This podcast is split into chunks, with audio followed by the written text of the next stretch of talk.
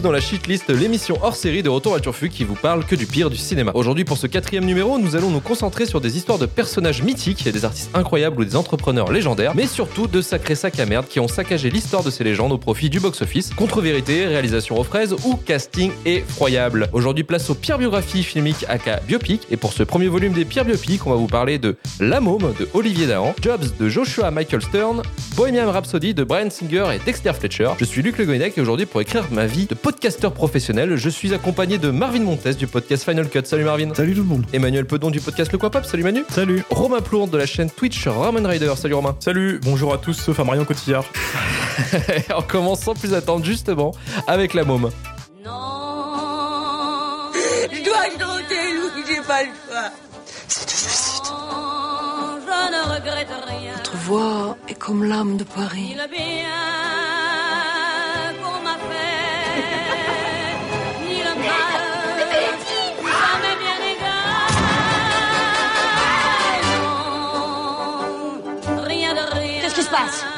faut que tu sois courageuse, Edith. L'avion s'est écrasé.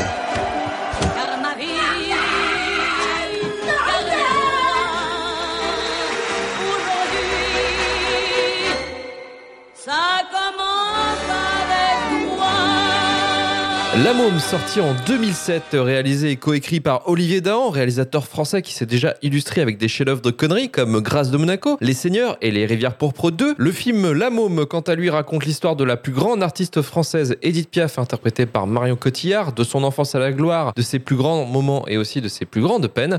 Un film qui réunit au casting le super Smash Bros Ultimate du paysage filmique français avec notamment Catherine Allégret, Gérard Depardieu, Emmanuel Signé et même Jean-Paul Rouve. Putain, la classe La Môme cartonné à sa sortie, pluie de Golden Globe, BAFTA et César. Le film a propulsé Marion Cotillard dans le Star System grâce à son Oscar pour la meilleure actrice en 2008. Grand plébiscite critique et public, mais pourquoi la môme se retrouve dans notre liste aujourd'hui Et c'est Marvin qui va commencer à nous éclairer. Ah, je suis, je suis vraiment, je suis vraiment honoré euh, de commencer là-dessus, quoi. C'est, c'est vraiment sympa. À chaque fois, j'ai le droit à ça.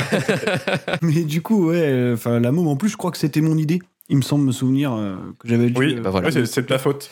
C'est un peu de ma faute, j'en suis désolé. C'était la première fois que je le voyais, tu vois. Donc, il me fallait une occasion, euh, quelque part, pour, euh, pour réussir à me lancer là-dedans. Et donc, en fait, on va parler euh, quand même aujourd'hui, il faut le dire, de, de biopics qui sont des genres assez, euh, assez ultra codifiés, qui sont des trucs euh, régulièrement un peu morne-pleine, quoi, tu vois. Mhm. Et la môme, en fait, je pense que, je le dis tout de suite, je pense que c'est presque, à mon sens, le plus problématique des trois qu'on va traiter aujourd'hui, parce qu'en fait, c'est le seul qui essaye de faire quelque chose de son sujet. Mais le problème étant que euh, il a des vérités de mise en scène ou de, une certaine ambition narrative, mais qui tombe toujours à côté. Donc, en fait, la môme, hein, comme tu l'as dit, ça nous raconte l'histoire de la, de la fameuse Edith Piaf, qui est incarnée par Marion Cotillard. Donc, c'était un peu le rôle charnière de sa de sa carrière quoi. Et donc en fait dès le début du film, tu comprends un petit peu où le fameux réalisateur là Olivier Dahan essaie de nous emmener. Donc tu as une espèce de de photos qui se voudraient un petit peu personnelles quoi. C'est la photo euh, tu sais Darius Wolski, c'est entre Genet et Fincher quoi. Mm. C'est un peu ce truc là euh, post la cité de l'enfant perdu tous ces trucs là quoi. Et t'as de la caméra portée euh, dès le début, tu sais un petit peu un petit peu côté euh, cinéma vérité quoi. Et très vite t'as beaucoup de mal à comprendre où, justement où est-ce qu'il veut nous emmener quoi. Pourquoi pourquoi autant d'efforts sur cette mise en scène? Je pense que ça enlève beaucoup de clarté à ce qui se passe dans l'histoire. T'as cette espèce de photo euh, ouais pareil un peu cryptique, un peu sombre. T'as cette espèce de truc un peu lisière du fantastique de temps en temps avec la la, la Sainte Thérèse là qui est, qui est un truc aussi assez assez imbuvable quoi. Après, le, le, le grief majeur en fait que j'ai à faire à ce film, avec le peu de recul que j'ai dessus, hein, parce que j'ai dû le voir il y a deux jours, c'est euh, son organisation narrative. Euh, C'est-à-dire qu'encore une fois, euh, Dahan, il essaye de se la jouer un petit peu, tu sais, un petit peu hauteur. C'est-à-dire que d'un côté, il essaie de ramener le biopic à l'américaine, qui était un truc qui était pas si courant que ça en France quand tu réfléchis avant, avant 2007, quoi. Mais quand même, il essaie de s'approprier euh, le sujet, d'essayer d'établir sa propre vision en en faisant quelque chose donc de personnel, et ça passe par une espèce d'inconstance narrative. C'est-à-dire qu'on a, je sais plus, 4 ou 5 timelines. C'est assez compliqué. Ouais. Donc le récit part d'une époque à une autre, euh, enfin, en permanence. Avant, après, pendant, enfin c'est un peu, oui, c'est complètement le bordel. ouais. Proche de la mort, euh, proche de la naissance, euh, entre les deux. euh, Il y a même des passages où vraiment j'étais complètement paumé. Je me disais, mais est-ce que ça, ça se passe avant ça? Je sais pas, euh, tu vois. Et donc, euh, voilà. Des fois, ça saute de 5 ans dans le futur et puis des, Ouais. un peu après, ça revient en arrière, ça ans en arrière. Ouais. Et, et en fait, c'est un truc qui peut très bien marcher. hein. Il y a des tas d'exemples euh, qui, fonctionnent avec ce genre de, de construction narrative. Là, bon, je, sais pas. hein, Peut-être que vous pourrez rebondir là-dessus et me dire. hein, mais moi, j'ai pas, pas compris vraiment le, sens du propos, quoi. Ok, d'accord. Bon, alors aussi, moi, j'ai, établi une petite théorie. euh, voilà, peut-être qu'on essaie de nous illustrer, tu sais, de manière un peu. Un peu premier degré que regarde, regarde, voilà, voilà pourquoi elle a du vécu, euh, voilà pourquoi elle a, elle a ce physique, cette santé-là à 44 ans, tu vois. À chaque fois qu'on nous la montre vieille, on nous ramène dans le passé pour nous montrer un coup dur qu'elle a vécu, quoi. Donc, euh, donc euh, effectivement, sa vie n'était pas simple. hein. Très clairement, bon, ça, ça, ça donne pas trop envie, quoi. Ça se trouve, le plot twist de sa vie, c'est qu'elle voyageait dans le temps. Ouais. Et que du coup, elle est vraiment. euh, elle est pas morte. Putain, euh, elle est morte à raison. 70 ans, tu vois. en vrai. En vrai, elle est morte à 44 ans, quoi. Et, et je, j'ai pas vu vraiment d'image euh, de la, de la vraie à la fin de sa vie, mais déjà dans le film, c'est chaud, quoi. C'est pas ouf. Ouais, J'ai été voir, c'est pour le coup, le maquillage est très réaliste. Elle était vraiment très très abîmée à la fin. Et euh, en fait, le problème aussi du, du biopic, parce que c'est un genre qui euh, se laisse pas souvent aller à de la vraie mise en scène, je trouve. Enfin, on va reparler de deux autres films ensuite euh, qui, pour le coup, n'en ont pas vraiment, quoi. Là, il y en a un petit peu, mais c'est pas non plus, tu vois, un truc de dingue. En fait, ça tient beaucoup sur la direction d'acteur, je pense. Et là, du coup, je sais pas exactement euh, quelle était l'ambition. euh. En tout cas, on est clairement dans le grotesque le plus absolu, quoi. Enfin, je veux dire, euh, il suffit de voir la manière dont elle est grimée, Marion Cotillard. Je pense que c'est volontaire, hein, c'est ce qu'on a voulu faire d'elle, quoi. Mais, euh, mais quand même, on frise un petit peu le ridicule, cette manière de se déplacer, cette manière de parler, quoi. Enfin, c'est, c'est- je sais pas, c'est, c'est chaud quand même. C'est d'une lourdeur. C'est c'est du mimétisme, c'est c'est du mimétisme pur et dur, quoi. Ouais, ouais, c'est un vrai mimétisme. Après, encore une fois, moi, je connais pas vraiment l'artiste à, à l'origine, donc je j'ai pas vu tant que ça de, de- je sais pas, d'images d'archives ou quoi, donc je sais pas à quel moment elle s'en, elle s'en rapproche, quoi. Mais, mais ouais, il y a un espèce de, de défilé all-star, euh, all-star des, des quasi has du cinéma français aujourd'hui, quoi. T'as le pauvre Pascal euh, Grégory, hein, c'est ça, euh, donc euh, qui lui est un Mhm. plutôt bon acteur qui se retrouve toujours dans, dans les pires plans du monde. Euh, donc euh, ça, c'est un problème. Bon, t'as Gérard qui fait son Gérard, tu vois. Je veux dire, euh, c'est presque le plus. le- Ah, J'étais content. Ouais, ouais, mais c'est. Moi aussi. Sans déconner. Ah, moi, j'ai vu, c'était une erreur. Ouais, je sais pas, moi, Ah non. il me semble être le plus, le plus stable, en tout cas, le plus, le plus correct du film. C'est dommage en plus qu'il soit sous-utilisé comme ça. Ouais, bah après, il joue, il joue Gérard, quoi. Tu vois, il est là, bon, il fait Mm. son truc, il bouge pas. Le pire, c'est eff- effectivement, c'est le vitesse tu qui est de toute façon jamais bien. Euh, quoi qu'il arrive, voilà, je mets quiconque au défi de me donner un, Merci. une belle Merci. prestation de Sylvie Testu, mais c'est un enfer. Tu vois, en plus, elle est vraiment caractérisée comme le faire-valoir absolu, quoi. D'ailleurs, Ouais. même le personnage s'en rend compte, c'est pour te dire à quel point c'est quel point c'est compliqué, quoi. Mais donc, en fait, voilà, c'est un film, j'ai aucun recul dessus, donc c'est très compliqué de développer autour. Mais en fait, j'ai regardé ça et j'étais halluciné, quoi. Enfin, j'ai trouvé ça vraiment lunaire. Je me dis, comment c'est possible? Est-ce que c'est vraiment le résultat qu'on voulait obtenir? Je ne sais pas, Euh, probablement, parce que euh, techniquement, ça a payé. Je veux dire, c'est un film qui a eu pas mal de succès. C'est un film qui a fait de Marion Cotillard euh, la nouvelle star euh, un petit peu féminine euh, française à l'international. D'ailleurs, c'est marrant, euh, je sais pas si vous savez, mais enfin, je pense que oui, mais c'est un moitié un passage de témoin ce film-là, puisque celle qu'on voyait comme la future star féminine française, c'était Audrey Tautou. Et vu que TF1 produisait le film, il voulait Audrey Tautou dans le premier rôle. Et finalement, Olivier Dahan, pour pour paraphraser un petit peu sa vision d'auteur, il a jeté son dévolu sur Marion Cotillard. Finalement, c'était plutôt un bon choix, puisque euh, c'est quand même ce film-là qui va lui ouvrir les portes de tout ce qu'on connaît depuis, quoi. Batman. Ouais, Batman, ouais, ça va, mais c'est pas de sa faute, tu vois. Marion Cotillard, en plus, ça, ça me fait mal, ça me fait un peu mal au cul parce que c'est une actrice que j'aime beaucoup, en fait, en général. Parce qu'elle est un petit peu inhabituelle dans le paysage euh, cinématographique français, dans le sens où c'est un peu une performeuse, quoi, tu vois. C'est quelqu'un qui s'investit à fond dans ses rôles, euh, elle a un petit côté acteur studio, tu vois. Et euh, là, je pense que vraiment, bon, bah, il fallait, il fallait, il fallait lisser un petit peu tout ça, quoi. Je pense qu'il y a beaucoup de roues libres et euh, qu'Olivier Dahan, il était peut-être un petit peu plus euh, concentré sur. Sur le fait de faire bouger sa caméra et, d'éclater son montage que de, vraiment la, freiner quoi. C'est vraiment dommage. Je pense vraiment qu'en fait elle est à la fois euh, l'attraction du film mais aussi sa plus grosse limite quoi. Ça m'embête vachement en fait j'ai vraiment détesté. hein. J'ai vraiment détesté pour euh, terminer. hein. C'était vraiment euh, c'était vraiment une, souffrance. Et puis la scène de Marcel Cerdan, enfin on en reparlera peut-être après mais, franchement c'était, véritablement le niveau zéro de, l'émotionnel quoi. C'était c'était hyper compliqué. Avant de, avant de continuer avec, avec soit Manu ou soit, soit Romain, juste quelques petites euh, précisions sur euh, la modification qu'il y a eu sur le scénario par rapport à l'histoire, en fait, à, à la vraie, avec un grand H. Euh, le personnage de Titine, de la prostituée qui s'occupe euh, d'Edith Piaf, euh, vous savez, euh, Oui. dans, dans Ouais, close au début, là, Oui. est joué par Emmanuel Seigné, et c'est une invention de la part de Dahan. Normalement, il n'y aurait pas eu ça. C'est juste une question pour mettre un peu plus d'émotion par rapport au fait qu'elle soit récupérée par le vieux. Le manager de Piaf, Louis Barrier, dans la vraie vie, et qui est joué par, euh, du coup, euh, comme avait précisé euh, Marvin euh, Pascal Grégory, en fait, ils l'ont euh, ils l'ont modifié à balle pour qu'il soit en gros une sorte d'amoureux euh, éperdu de, de Piaf. Quoi. Puis en fait, déjà deux, trois personnages comme ça euh, modifiés pour en faire une sorte de- d'histoire un peu plus émotionnelle, en fait, de mettre un peu plus de peps. Ça après ça va dans le sens du médium. Ça me dérange pas qu'on modifie C'est l'histoire. voilà, c'est c'est le, c'est le code et c'est c'est le code du biopic un peu. C'est c'est gentil. Tout à l'heure, on va parler de Bohemian Rhapsody. Ouais mais ça, oui oui. ça c'est ce qui nous séparera. Ça me dérange pas. Voilà, j'entame un petit peu ce qui- ce qu'on modi- ce qu'on peut modifier par rapport à l'histoire pour en faire un film. Et c'est vrai qu'effectivement, on va voir certains films qui en abusent un peu trop, quitte à devenir un peu dangereux, hein, finalement. On verra ça après plus tard sur, sur d'autres films. On est encore en train de teaser la suite là. Ah, mais bien sûr, mais ça s'appelle le climax. Marvin, Marvin, Marvin, c'est ça. On commence on écrit une histoire, C'est bordel. l'apéro là. C'est une fuite en avant permanente. Mais tout le temps, tout le temps. Jusqu'à un climax pas possible avec le courrier des Durandos. Toi, Manu, qu'est-ce que t'en as pensé de la môme Euh, bah écoute, moi aussi, c'était la première fois que je voyais ce film. C'est une première fois pour tout le monde, c'est C'est incroyable. encore, euh, c'est encore récent puisqu'il y a 35 minutes, je l'ai fini. Oh là attendu le dernier moment parce, parce que vous m'aviez pas vraiment euh, euh, chauffé sur le film, dirons-nous dans nos échanges en off. Euh, après, ironiquement, j'ai envie de dire que c'est peut-être celui que je sauverai le plus des trois biopics dont on va parler ce soir. Je me suis pas mal fait chier, cependant. La deuxième moitié du film, pour moi, relève pas mal le niveau. Le truc, c'est que, en effet, on se perd. euh, on se perd dans ce que ça veut raconter. Euh, L'histoire, on la capte, mais la narration, les allers-retours, moi, je déteste ça. Enfin, c'est pas que je déteste ça, c'est que je déteste ça si c'est mal fait, en fait. Il y a des trucs Oui. qui le font très bien, et dans ce cas, je suis très content. Mais euh, dans le cas présent, ça marche pas. Après, euh, je trouve qu'il fait le bon taf du biopic. Peut-être, euh, je pose la question maintenant, on y reviendra tout à l'heure. Peut-être que c'est parce que c'est celle dont je connais le moins l'histoire aussi par rapport à-. Aux deux autres. Pareil. À mon avis, ça joue beaucoup sur l'appréciation et l'appréciation du film à- au moment où tu le vois. Mhm. Euh, même si tu peux, tu peux réviser ton jugement après. Peut-être que j'irai me faire un tour sur la, la bio d'Edith Piaf et que je me dirais non, c'était vraiment, vraiment de la du coup, euh, c'est bien passé de ce point de vue-là. Sauf que la première heure est très chiante et j'ai été absolument déstabilisé. Marvin, tu le mentionnais, les caméras portées en début de film. Mais, euh, mais pourquoi ça me filait le tournis alors que ça racontait juste dans la rue une gamine qui se faisait récupérer par une pute? Ouais, c'est connerie. et, euh, et du coup, euh, j'étais j'étais un peu perplexe, quoi. Derrière, ça se calme un peu, ça se calme un peu, mais euh, ça invente plus grand chose. Du coup, ça cherche plus euh, à faire euh, quoi que ce soit. Et ce que je connaissais du film, c'était euh, les fameuses images de lever de rideau euh, vu de l'arrière d'Edith Piaf. Et ça, on l'a peut-être quatre fois dans le film. Donc, au bout d'un moment, si c'est ta seule invention, c'est peut-être pas la peine de de- d'essayer de, l'étaler trop trop souvent au sens de film de deux heures. Mhm. C'est celui que je défendrais le plus, même si c'est pas vraiment un bon film. Ma scène préférée, c'était le combat de Marcel Cerdan, je pense. Bah et oui. du coup, c'est un peu con parce que j'avais l'impression de pas mater le bon biopic.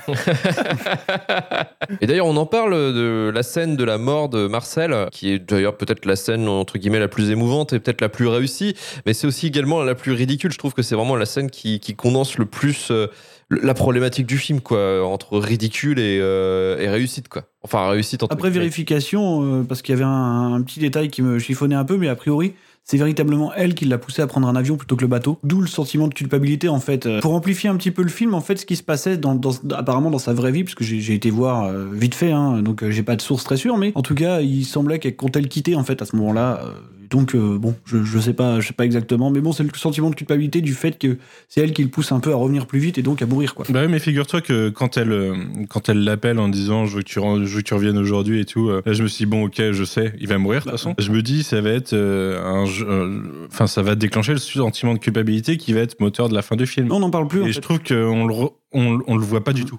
Il Mhm. retransparaît pas du tout dans, dans, dans, dans tous ces. euh, dans toute la suite. Et la suite, elle finit sur euh, Je ne regrette rien de toute façon, donc euh, il y a absolument aucune place pour exploiter ça. c'est bizarre parce que t'as cette scène un peu de pathos pur, en fait, qui Ouais. voudrait être un peu une scène un peu alternative, tu sais, où elle le voit en Mhm. fait avec euh, avec elle à son réveil, euh, et finalement elle se rend compte qu'il est mort, quoi, parce que c'est une scène de déni absolu, et donc où, où là elle tombe par terre, elle en fait des caisses, bon comme dans comme, comme pendant deux heures, hein, et c'est vrai qu'ensuite le problème est éludé, et euh, voilà, c'est terminé, quoi. Juste pour revenir sur un truc, c'est que quand même on en est au, au point où on a une espèce d'ambition narrative, euh, encore une fois alternative. Euh, au point où on te cale quand même un, un espèce de twist euh, à la Shyamalan à la fin, tu vois, avec un enfant caché en fait qui est presque le vecteur de tous ces traumas, quoi. Tu vois, c'est c'est quand même un petit peu bizarre de faire ça dans un biopic, ça me semble un peu. euh, Tout en te disant juste avant, euh, je perds la mémoire, euh, je sais Et plus. final, et non, je ne regrette rien, alors qu'en fait, si, toute ta vie est basée sur un regret, quoi. On te le, on te le file à la fin, quoi. C'est c'est un petit peu étrange, quoi. Encore une fois, je pense vraiment que le, le script et le, et, et le système narratif est pas du tout maîtrisé, quoi. C'est normal, parce qu'il était tout seul à faire ça quasiment. C'est c'est ça. Romain, à toi, qu'est-ce qu'on a pensé de la môme Ah là là là là. Bah, je veux rejoindre Emmanuel aussi. C'était une découverte. et Je connaissais très peu la vie d'E- d'Edith Piaf, donc euh, j'y suis allé vraiment les- l'esprit ouvert en me disant d'accord, ce film il a un... Yeux fermés. ce film il a un Oscar et je me dis tiens qu'est-ce qu'il fait là? Parce qu'il a quand même bonne réputation ce film de base. Donc j'y suis allé en mode bah écoute on va bien voir peut-être que je le défendrai euh, ce soir. Non. Bien sûr. Cette première demi-heure m'a totalement perdu avec tous ces, ces jumps narratifs, comme vous dites. Et je comprends l'ambition de Dahan de vouloir faire une sorte de rappel constant à sa mort imminente, à la maladie, etc. Dès qu'elle est petite, maladie. On la voit ensuite à l'apogée de sa carrière, une scène plus tard, elle est vieille, elle est en train de mourir, etc., etc. J'aime bien ce côté contre la montre où tu sais qu'en fait, quoi qu'il arrive, euh, son destin, il va être funeste et il arrive très très vite. Très bonne idée, mise en, scène, exécution pourrie. Tu sautes de tous les côtés, de jeunes, euh, vieilles, euh, adolescentes, 20 ans, etc. Et tu te perds tout le long du film. Ça donne un côté labyrinthique que, qui pourrait être vraiment propre si le montage et si la narration avait suivi. Et en fait, à un moment, je me suis retrouvé face à cette quatrième scène de restaurant où elle fait la beauf, euh, Marion Cotillard avec ses potes. et tu dis, on a compris. On a compris, voilà. m'appelle Edith Piaf. C'est c'est ça. En fait, le film se répète sans arrêt, donc t'es un peu dans une sorte de d'en- d'enfer. En fait, c'est Boucle temporelle, quoi. Euh, C'est c'est ça. Et je me demande si c'était voulu ou pas. Mais je trouve que ce film, en fait, a carrément trois quarts d'heure de, de longueur qu'il faudrait couper. Très dommage parce qu'il y a quand même un, un gros savoir-faire sur les décors et les costumes. Pour le coup, Ouais, ils ont quand même ouais. ils ont investi de la, de la thune hein, et, et ça se voit et ça, ça fait plaisir à voir parce que le film pète sa race visuellement mais derrière euh, ça suit pas tu te je suis pas rentré dedans et dès qu'on voit la première apparition de c'est Thérèse c'est ça qui lui parle sans arrêt là dans sa tête? La petite? Mhm. ouais voilà je me suis dit oh putain ça y est ça part en couille Euh, deux secondes après il y a Gérard Depardieu donc tu dis oh putain donc oui ça part vraiment en couille d'un côté ça se veut très sérieux d'un côté un peu what the fuck je sais pas ce que ce film veut être il m'a perdu donc je sais pas si je le déteste J'ai- pas aimé le visionner mais peut-être qu'en le regardant je pourrais peut-être prendre plus de plaisir mais Ouais, je sais pas. t'emmerde pas, c'est bon. J'ai une impression de rêve un peu fiévreux, tu vois, je sais pas. Je sais pas, peut-être qu'il a voulu vraiment mettre en scène le côté infernal de la vie d'Edith Piaf, parce qu'elle a quand même pris cher, hein, la, la petite. Et ça, pour le coup, ouais, ça, je, l'ai ressenti. Mais c'est tout. Et après, faut parler de Marion Cotillard aussi. Alors, elle a eu un Oscar, et visiblement, bon, bah, ça a plu à certaines personnes, mais j'ai trouvé très lourde. Dans une sorte de, de surjeu. Après, le personnage pète de base est comme ça. Et je- j'en doute absolument pas, mais je suis pas rentré dedans. Je l'ai trouvé en fait très en décalage avec le reste du casting, qui eux sont très très réalistes, très sérieux, très naturels en fait. Puis elle, elle est euh, toute bossue, pas très bien maquillée. En plus, Mhm. par instant, faut aussi dire les, les choses. Après, elle a eu un Oscar aussi parce que faut pas oublier que c'est une performance qui est totalement en accord avec les standards hollywoodiens euh, de- de- du cinéma de cérémonie, quoi. Bien sûr. hein. Bien sûr, bien sûr. C'est c'est ça en fait qui me saoule chez les biopics souvent, c'est que c'est des projets qui tournent plus autour de l'acteur ou de l'actrice principale que euh, ce qu'ils veulent faire sûr, passer ouais. comme message. C'est des projets à Oscar tout simplement. C'est c'est de l'égocentrisme pur et c'est et ça en fait qui fait que c'est un genre que j'ai- j'aime pas trop. Mais par contre, c'est vrai qu'il faut reconnaître, je, je rebondis juste sur ce que Romain a dit, il y a un truc dont on a, c'est vrai, pas beaucoup parlé, c'est que la direction artis- artistique me semble correcte. Mm. Euh, alors j'y crois un petit peu, quoi, tu vois, quand je vois le film, voilà, c'est vrai qu'au niveau des costumes, des décors, euh, je trouve ça correctement, euh, correctement exécuté, quoi. C'est à peu près le seul truc euh, qui me semble cohérent avec, euh, au moins avec, euh, avec le contexte de narration. J'ai cru que t'allais venir au point moustache en disant qu'il y avait trop de moustaches, un truc comme ça. Mais Non, mais la moustache, Mm. justement, ça fait partie de la direction artistique, tu vois, t'as des belles moustaches, c'est bien. Ah mais ce soir c'est la soirée moustache entre ça bah, et complètement. euh, Là, Bohemian c'est- Rhapsody. oui, c'est la soirée, le moustache, c'est euh, voilà. c'est un thème commun. C'est un thème commun. En plus d'être un véhicule promotionnel également, on va voir aussi, c'est un grand thème commun aussi également. Mais, euh, mais du coup, juste une question que ça soulève, ce truc-là, c'est que par rapport à tout ce qu'on a dit, en fait, c'est un peu étrange, euh, Je sais pas, d'avoir eu un tel, euh, un tel euh, plaidoyer public, quoi. Plébiscite. Ouais, un tel, pardon, un tel plébiscite public, euh, comparativement à, justement à ce que l'objet est en lui-même, quoi. Qui est un truc, euh, à mon sens, complètement anti-accessible, quoi. Tu vas voir ça en salle, euh, comme un biopic à l'américaine, t'es complètement paumé, quoi. Tu vois, narrativement et tout, ça, ça, ça se tient pas du tout, et ça veut pas se tenir en plus. Bon, après, je, je me doute bien, hein, on sait bien que quand on veut faire aimer un film à quelqu'un, on sait comment faire pour le vendre, hein, c'est pas un souci. Mais c'est un peu étrange que- qu'il y ait autant de critiques positives du public, hein, pas de la critique pour le coup. J'ai aucun souvenir de la critique française, mais moi je le vois plutôt comme un film qui a fonctionné par son succès en tant que film étranger. à Mhm. l'étranger. Ouais, mais il a aussi bien marché Et, en euh, France, un- Il a aussi très très bien marché Ouais, en France. ouais. Mais normal aussi, Edith Piaf, ça reste un monument français, etc. Donc d'un point de vue communication, marketing, c'était vendu d'avance. Ouais, mais tu sais, on a eu des films sur Molière qui n'ont pas marché. Ouais. hein. Oui, non, mais- Ouais, c'est pas la même, euh, c'est pas la même iconisation. Après aussi, ça reste l'exemple typique du film à Oscar. hein, je suis désolé. Pour moi, il y a quand même une. Bah, moi, je suis pas sûr. Ah ouais, parce que moi, je, vois- je vois une certaine prétention, tu vois, dans le côté euh, narration explosée, etc. Ouais, je comprends ce que tu veux dire, mais euh, dans le sens où un film à Oscar, pour moi, c'est Green Book. Tu vois Oui. C'est un Oui. truc, euh, un truc d'une platitude terrible et puis qui enchaîne des séquences et qui prend pas trop la tête à fil à- avec ce qu'il filme quoi. Alors que là t'as quand même des scènes, je sais pas si tu te rappelles au début dans le bordel là, t'as la caméra qui est au milieu, qui saute d'un côté à l'autre, euh, t'as une espèce de ouais, de photo à la Genet, euh, tu vois c'est quand même un truc qui se voudrait ambitieux Mhm. quoi. Qui se, donc euh, je, je- en fait c'est quasi un anti-film à Oscar quoi. Euh, ou alors c'est un film à Oscar qui veut pas l'être, c'est un autre problème mais euh, mais en fait j'ai- j'étais j'étais curieux de la réception. euh, Edith. Piaf à l'international, ça cartonne aussi. Hein. Bah disons qu'elle a une vraie carrière euh, aux États-Unis. Tous ouais. ces EP, ils ont cartonné. Parce que tu parlais de Molière, mais dès qu'on parle de quelqu'un qui euh, touche au siècle dernier, en fait, euh, Oui, bien sûr. avec euh, bah, le début de l'hypermédiatisation, rien que le fait d'avoir ta photo dans le journal, déjà, c'est pas quelque chose que. Mhm. Bien sûr. qui était, euh, qui était euh, évident avant. Et je pense que c'est ça. C'est dès qu'on touche à une, une grosse icône internationale, un- qui a un peu un, un voile posé sur sa vie, ça génère en fait de l'intérêt. Et de par là, ça génère du succès. Mhm. Ça se tient. Ce sera tout pour La Môme, film, euh, on va dire, qui est plutôt pas, pas très bien aimé par la, par la team. On va passer directement maintenant à, à ce qu'on appelle communément le capitalisme, puisqu'on va parler de Jobs. C'est de la technologie de pointe. Personne fait des trucs pareils. Bienvenue chez Apple Computer. Toute la société est là. C'est une start-up On devrait commencer avec 90 000 dollars. Euh, vous pouvez répéter ça? Enfin, si vous voulez de moi. La société Apple entre en bourse ce matin. Nous devons rendre ces petites choses inoubliables. La typo, c'est pas un problème urgent. Tire-toi. Il essaye d'entrer en guerre contre IBM Il a toujours fait l'impossible, même depuis un garage. J'essaye de développer Apple et ils veulent me l'enlever. Si tu continues dans cette voie, je ne pourrai plus te protéger. C'est une escroquerie flagrante. Je vais vous poursuivre pour chaque cent volé C'est toi qui es ton pire ennemi.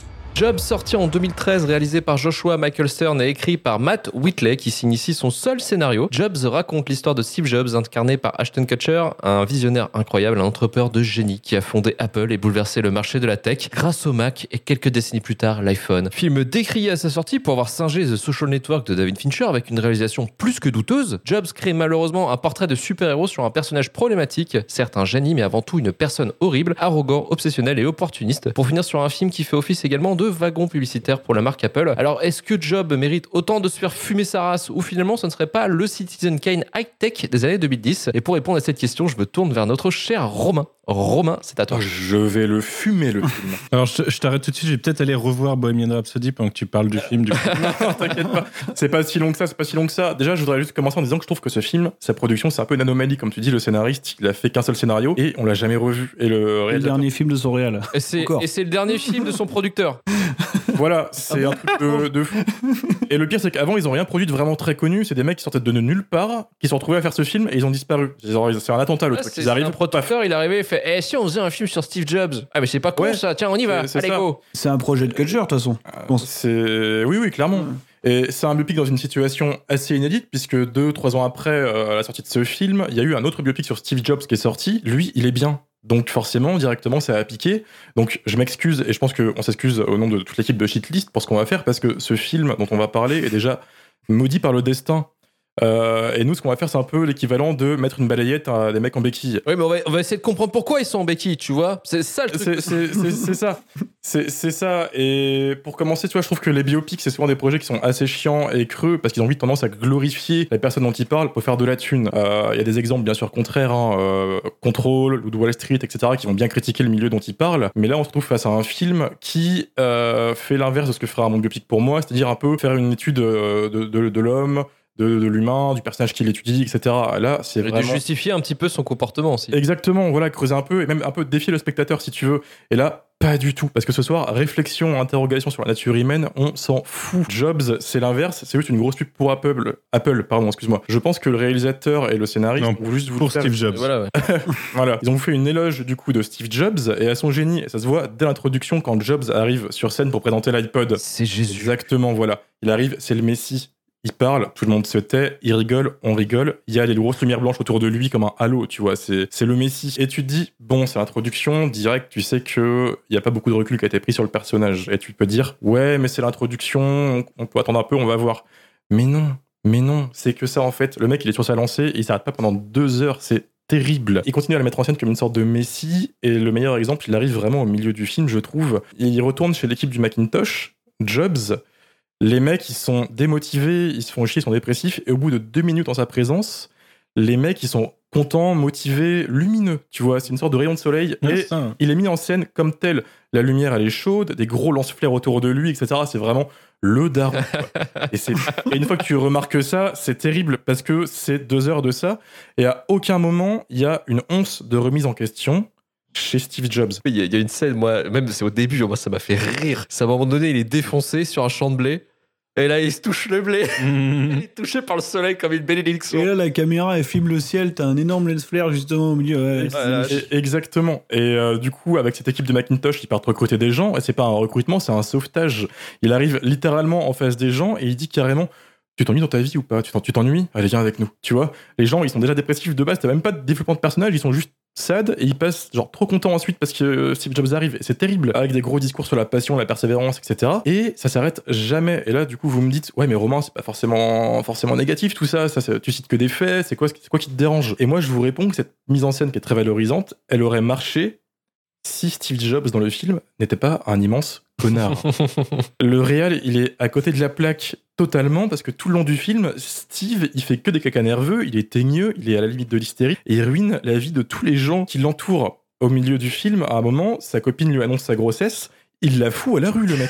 Et il fait Oui. il- c'est un vrai truc. Hein. Ah ouais, ouais, mais c'est un truc de fou. Et à aucun moment, le- la réalisation prend un peu de recul par rapport à ce qu'il fait et ils vont le mettre en valeur parce que c'est là où il se dit Steve Jobs, je suis un bonhomme. Et du coup, il se met à bien s'habiller, etc. Tu vois, il se valorise. Ouais, et sa meuf, elle est en train de pleurer sur le canapé et il y a un personnage qui arrive et qui va limite mettre en avant le, ce qu'a fait, justifier, pardon, ce qu'a fait Steve Jobs en mode non mais c'est Steve, tu connais, il a changé, maintenant voilà, faut le suivre. Voilà, c'est c'est- c'est- c'est un bonhomme, c'est un vrai. Et le moment où ce problème va être réglé, c'est euh, c'est dans une ellipse, histoire de pas avoir besoin de régler ça. E- Exactement, il revient avec plus tard, tout roule, il n'y a pas vraiment y a rien. Le soleil, c'est ça m'énerve, je te jure. Parce que Et du des coup, patates. Et et ce, ce film, en fait, s'exent de toute règle scénaristique et de développement de personnage. Un personnage, quand même, à- au début et à la fin, doit évoluer. En fait, au début du film, c'est un jeune connard, et à la fin, c'est un vieux connard. Il y a rien qui change. Et ça m'a, ça, ça- énervé, vraiment. Ce que je pense que le réalisateur veut, veut dire, c'est vraiment, voilà, ce, ce mec, c'est un dieu, et, et- et ça m'a énervé. Vraiment, voilà. Je pourrais continuer, mais je pense que vous avez capté le message. mais euh, à- après, en plus, faut pas, pas rester que sur ça, parce qu'il y a aussi d'autres aspects au film qu'on peut parler. La réalisation, elle est plate Ah oui. comme jamais, il y a rien. La seule idée, c'est de mettre une lumière très jaune, très valorisante, très très chaude et chaleureuse tout le long du film pour donner un peu un aspect euh, gentil, tu sais, euh, ouais, chaleureux, comme je l'ai dit, pour mettre en valeur Steve Jobs. La musique, c'est du. Ah là là là là des- là là là là là. Les musiques euh, de vidéos d'entreprise, en Ouais. fait, tu vois, que tu trouves sur. euh, Mais pire, j'ai l'impression que c'est une musique de super-héros pour le monter en valeur un petit peu, mais pété quoi. Ce qui me choque aussi, c'est l'incompétence du scénariste, parce que vraiment, on parlait d'évolution de protagoniste tout à l'heure, mais c'est quand même une des bases qu'on t'apprend quand même en école de cinéma, c'est que faut le faire évoluer ton personnage, mais pas que ça, faut aussi développer des péripéties, il faut surtout qu'il y ait des obstacles, sinon ton film il n'avance pas. Il y a littéralement aucun obstacle dans le film, parce que dès que t'as un bout d'obstacle qui arrive, Steve est la victime, mais il s'en sort directement dans la même scène. Bah, en fait, les obstacles, c'est les autres, c'est des connards. C'est les mecs qui exactement ça. Voilà, un mec le fait chier, il change d'équipe, mais dans la séquence, tu vois, en deux secondes, c'est réglé. À un moment où tu dis, ah, il y a de l'enjeu là. Mhm. Là, il y a de l'enjeu. Et c'est là où le film de Danny Boyle, donc l'autre Steve Jobs, qui est très très bon, qui est sorti deux ans après, ça sort très très bien. C'est que dès le début, t'as que de- d'enjeux en fait. Il le filme comme un connard, il sait que c'est un connard, et il le montre comme un connard. Et dès le début, le film s'ouvre sur le Macintosh qui bug. Du coup, directement, faut bosser, etc. T'as de l'enjeu, t'as quand même des obstacles, etc. Là, il y a rien. Du début à la fin, c'est juste une sorte de grosse pub pour Jobs et son génie, et, et ça m'énerve. Son gros cerveau. Le message de ce film m'énerve parce que même si, en effet, ce film n'a pas plu à grand monde, si des gens le prennent au sérieux, ça peut vite devenir ce genre de film que tu vas retrouver cité sur LinkedIn. Voilà. Et, vrai. ça me vénère, je te jure. Tu fais des montages, tu sais, avec le moment où il vire ses potes, euh, c'est bien. C'est c'est ça. inspirant, Le pire, quoi. c'est- Ouais. Il, il vire ses potes, il perd tous ses amis. euh, enfin, C'est le parti un peu social network euh, pas assumé quoi. Ouais, c'est ça, ouais. c'est c'est ça. Euh. mais Social Network, ils savent que Mark Zuckerberg, c'est un connard aussi. Ouais, ouais. Et voilà. Et c'est le même qui a écrit Steve Jobs, hein, c'est Aaron Sorkin. Mm, oui, bien sûr. Euh, évidemment. c'est ça. Et lui, c'est ce qu'il Il fait. sait, il, sait, il sait sur quel corde fonctionner, quoi. Mm, mm. Mm. Donc euh, voilà, moi ce que, ce que je pense de ce film, c'est ni fait ni à faire, c'est con et euh, faut pas le regarder, c'est nocif. Allez voir le film de Danny Boy. Non, mais si Voilà. vous voulez faire de la propagande, regardez ce film. À la limite. oui, Ouais. oui, oui, voilà. Au pire. Mais je sais Ouais, même parce que pas. La réalisation est plus un peu du cul parce que tu l'as dit, hein, c'est trop éclairé. Et puis, euh, faut voir aussi le montage. n'existe pas, quoi. C'est affreux. Ah oui, c'est C'est affreux. Ils partagent le même rien. problème que Bohemian Rhapsody. Je me demande si c'est pas le même monteur. J'ai pas regardé, mais euh, On va, en- on va en reparler derrière. il faut savoir également, le film a coûté 12 millions, ce qui est pas grand chose. Il en a gagné que 42. Bien. Donc en fait, le hold-up a quand même Ouais, c'est pas mal. Ouais, mais il il- il y, il y avait un peu de marketing derrière, je pense. Ça reste Oui. Steve Jobs qui était mort deux ans avant, etc. Donc forcément, ça allait marcher. Ouais. Ils adaptent pas un bouquin, je crois, à la base Si. Si, Ouais, c'est sa ça. biographie. Sa biographie, ouais. Donc euh, pareil, il y a aucun recul. point de vue, ouais. Qui c'est qui veut prendre la suite? Est-ce que ce sera Manu? Bon, Vas-y. Manu, Manu, notre seul développeur qui va pouvoir parler en tant que professionnel. Ça me fait plaisir. est-ce que c'est vraiment, voilà, est-ce que c'est ça Rien la à vraie voir. vie de développeur, quoi? C'est ça que je veux savoir. Est-ce que vous êtes dans un garage, monsieur? Mais c'est pas, un- c'est c'est clairement pas un développeur déjà. Nous, nous en reparlerons, mais ce n'est clairement pas un ça développeur. y est, ça y est, ça y est, Ça balance. Mon avis, euh, il va pas mal euh, rejoindre celui de Romain de toute façon. On, on va toucher à un truc avec ce film qui touche, euh, enfin dont on a commencé à parler avant et dont on reparlera beaucoup après. C'est-à-dire qu'il faut des fois peut-être réécrire un peu la réalité pour donner de l'enjeu et euh, raconter quelque chose. C'est le gros problème avec ce film. Alors, il faut savoir que c'était aussi ma première fois en effet et que euh, je me suis pas fait chier parce que il est quand même fascinant en fait. Quand tu quand tu le regardes, tu te demandes tu demandes, tu poses beaucoup de questions. La première, c'est qu'est-ce que ça veut raconter? Pour moi, c'est quand même la base de l'écriture d'un film. Qu'est-ce que tu veux raconter? Et le film ne sait pas. Ce qu'il savait, c'est qu'il y avait un personnage important euh, qui avait une aura publique, qui est une sorte de légende, et que ça ferait du fric probablement. Donc euh, certes, il y avait un projet, mais derrière, ça nous raconte juste l'histoire d'un mec de droite qui encule tous ses potes et se fait enculer par d'autres mecs de droite, tout en espérant peut-être on sait même pas si le film espère qu'on ait de l'empathie pour lui, alors que lui, il en a pour personne de l'empathie. Je trouve ça hyper perturbant, nocif, comme le disait Romain, parce que euh, à ne savoir rien raconter, le film ne, crée pas de personnage, en effet, ne n'arrive pas à définir qu'est-ce que Steve Jobs. Des fois, c'est juste un opportuniste qui a une bonne idée et euh, qui sait négocier, c'est un commercial, clairement. C'est comme ça qu'il lance le truc, euh, c'est comme ça qu'il recrute ses potes, il les encule au passage euh, le 5000 dollars 700, on l'a bien vu passer. hein. Euh, mais euh, derrière, ils essayent de le présenter comme quelqu'un qui a une vision, mais sa vision, qu'est-ce que c'est? Que- que- Quelle est sa vision? À la rigueur, le seul truc qui fonctionne dans le film, c'est de nous montrer que euh, Jobs a une inaptitude. Est-ce qu'elle est légendaire? Est-ce qu'elle est réelle? Je pense qu'elle est réelle à rester dans de l'immobilisme et à ne pas innover. Euh, un- à la rigueur, c'est- euh, la bonne idée que tu peux en sortir. C'est peut-être l'esprit LinkedIn positif que tu pourrais avoir, mais euh, dans la méthodologie, bah, c'est la méthodologie LinkedIn aussi. hein, c'est qu'il faut pas, il faut pas trop s'en faire pour les autres. Et du coup, euh, ouais, je, je trouve ça hyper perturbant parce qu'à aucun moment euh, t'as de l'émotion pour les personnages, sauf euh, les victimes. En fait, c'est un peu, enfin, c'est c'est un peu ses potes du début qui se font enfler. Derrière, il revient en plus pleurer sur leur photo dans le garage de son papa. C'est Joe Biden en plus, son papa. Ça m'a perturbé. Et tu sais pas pourquoi il pleure? Parce qu'il a jamais eu de pour eux en fait. C'était juste des outils. Et euh, c'est très perturbant en plus parce que j'ai connu des gens comme ça un peu qui sont là. euh, Pour eux, t'es des outils et quand, quand ils ont réussi à faire ce qu'ils veulent, bah tu ils s'en foutent en fait. Et hum, ouais, c'est c'est vraiment le film LinkedIn de base. Et pour moi, il y a c'est celui que je vais plus défoncer ce soir, je pense, même si Bohemian Rhapsody, je le déteste. Celui-ci, il a vraiment une nocivité euh, qui est assez, euh, assez Ouais, c'est affreux, hein, c'est complètement affreux. La scène du garage que tu nous dis justement où il est en train de chialer, euh, où il y a son père à Joe Biden, euh, enfin, il, il Mhm. ressemble à Joe Biden pour toi, mais pour moi non. Et il reconstruit sa vie. Voilà, il de cette reconstruit scène. sa vie, il remet un peu euh, tout, euh, tout ce qu'il a fait en, en- en jeu. Euh, en fait, il pleure, c'est pas pour ses potes, hein, c'est juste parce qu'il a raté comme une grosse merde, hein, euh, je pense, hein, mais bon, on te Mm. met un, un semblant d'émotion, mais tout le film rate la coche émotion de toute manière. Ah bah c'est pas ses potes qui va Ah bah. chercher après. hein, Ouais, c'est sa boîte, ouais, ouais, c'est ça. Voilà. Mais il sait pas sur quel pied danser le film, c'est ça qui est assez impressionnant, c'est qu'on te montre un enculé, mais on te le montre euh, en mode super-héros. quoi. Il a pas de point de vue. C'est toujours le problème quand t'as pas de point de vue. C'est déjà c'est avoir un point de vue, ne pas en avoir. Mhm, ouais, ouais. En fait, ce film-là, il, ce film-là, il a deux problèmes majeurs. En fait, le premier déjà, c'est Steve Jobs, Mm. tout simplement. Honnêtement, je, je pense que c'est pas une, c'est pas une figure très romanesque à mon sens. C'est pas quelqu'un de très cinégénique, Steve Jobs. Tu vois. Euh, qu'est-ce que tu veux raconter dans un biopic sur Steve Jobs? Finalement, pas grand-chose. Et c'est ce que Danny Boyle et Sorkin avaient très bien compris trois ans plus tard quand ils font Steve Jobs le film, où justement, au lieu de faire un, un enchaînement de séquences narratives, ils se concentrent sur trois scènes, je crois. Euh, voilà, des différentes de Trois périodes. trois périodes de sa vie euh, en en profitant justement pour euh, pour miser beaucoup plus sur le sur le cinéma et sur l'esthétique quoi avec des formats d'images différents avec des manières de filmer des moyens de captation différents. Sauf que bah le, film avec Ashton Kutcher n'est absolument pas capable de faire ça et ne cherche pas à faire ça. Donc euh, la seule chose qu'on fait tout bêtement c'est prendre une fiche Wikipédia parce que c'est vraiment le proto biopic Wikipédia quoi. Le truc le plus détestable dans cette démarche qui existe bah, c'est vraiment un exemple euh, c'est c'est le maître étalon quoi. C'est-à-dire que donc on prend cette fameuse fiche Wikipédia et on enchaîne les séquences les unes après les autres comme si on lisait un bouquin ou une fiche Wikipédia. C'est-à-dire qu'il y a zéro point de vue, jamais. Euh, voilà, c'est juste des faits relatés avec euh, tous les problèmes que ça peut avoir hein, au niveau de la personnalité borderline hein, dont, on, dont on parle depuis tout à l'heure.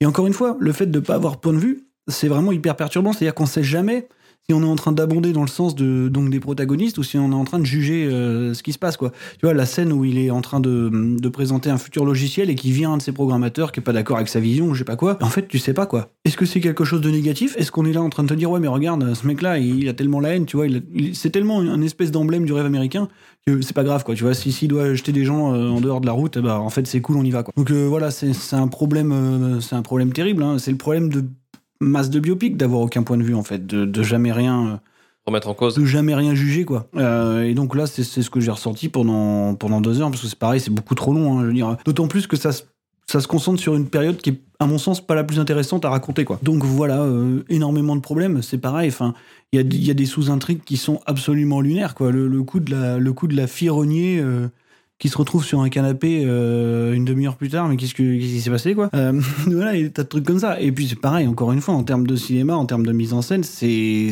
c'est l'enfer, quoi. C'est une pub de parfum, un peu. Mm. Tu vois? C'est, euh, c'est, je sais même pas si ça se veut esthétisant, je sais pas ce que ça veut faire. euh, ça, ça filme de manière fonctionnelle, quoi. Et y a rien qui me fait plus flipper au cinéma qu'un truc fonctionnel. Ok, j'ai besoin de raconter mon histoire, j'ai besoin quand même de rajouter une image. Et voilà ce que j'en fais. Le deuxième problème, pour revenir là-dessus, c'est Ashton Kutcher, quoi.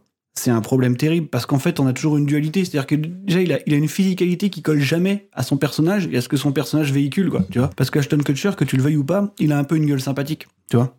Enfin, il a une gueule de jeune premier, de Golden Boy, c'est cool, machin, c'est c'est su- super, quoi. Et puis en plus, quand on le vieillit, on voit tout de suite qu'il est grimé et puis c'est. C'est faux, ça pue à 15 km, quoi. Tu vois, il a pas un millième de la présence de Fassbender, mais ça, de toute façon, on le savait. C'est pas, c'est pas, c'est pas, c'est pas un scoop, quoi. Et donc, du coup, je, je pense qu'il était en train d'essayer de gratter son Oscar. Et euh, Mais non. euh, parce que c'est, non, non, mais il l'a pas eu. Mais, mais il tentait, il tentait de le gratter, quoi. Et, euh, et on voit que la caméra met l'emphase que sur lui. En fait, personne n'existe à part lui. Euh, même quand il renie sa fille, on a des ralentis sur lui dans une chambre en train de pleurer, euh, des espèces de, des espèces de points de montage un peu foireux. Il n'y a pas une horrible. séquence où on n'est pas avec Steve. Il n'y a jamais un point de vue différent de celui de Steve. Il est tout le temps là. Et, et voilà. Et le, quand, quand il doit faire des choses horribles pour son entourage, eh ben, quelque part, euh, moi je l'ai senti comme quelque chose de justifiable. Tu vois, à la fin, justifier les moyens, c'est pas grave. Tu veux atteindre tes objectifs, tu peux écraser qui tu veux sur ta route finalement. Tu vas gagner, mon gars. Et ça, c'est beau, ça, c'est le rêve américain. Et voilà, Mhm. voilà, c'est c'est- c'est à peu près tout ce que j'ai à en dire, quoi. C'est une gigantesque pub pour parfum, Bah, avec tout ce que ça a de plus détestable et de plus sous-esthétisant possible, quoi. C'était vraiment dégueulasse. C'était vraiment dégueulasse. Vraiment, c'est une super émission. Non, mais belle émission. il a les couilles à l'envers, le Marvin, là, ça y est. On a atteint- Attends, Marvin, il reste encore un film, hein. Calme-toi. Ouais, mais je l'aime bien celui-là. Ah ouais. Attends, ok. Oh merde. ouais. Oh merde. Et justement, on va continuer avec Bohemian Rhapsody. Je veux offrir au public un morceau qu'il puisse reprendre en cœur. C'est quoi les paroles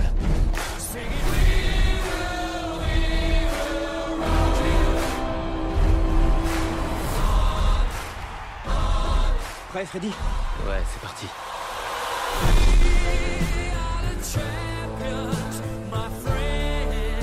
Tu dois ralentir le rythme, Fred. Il leur faut un peu de temps. Et si j'en ai pas du temps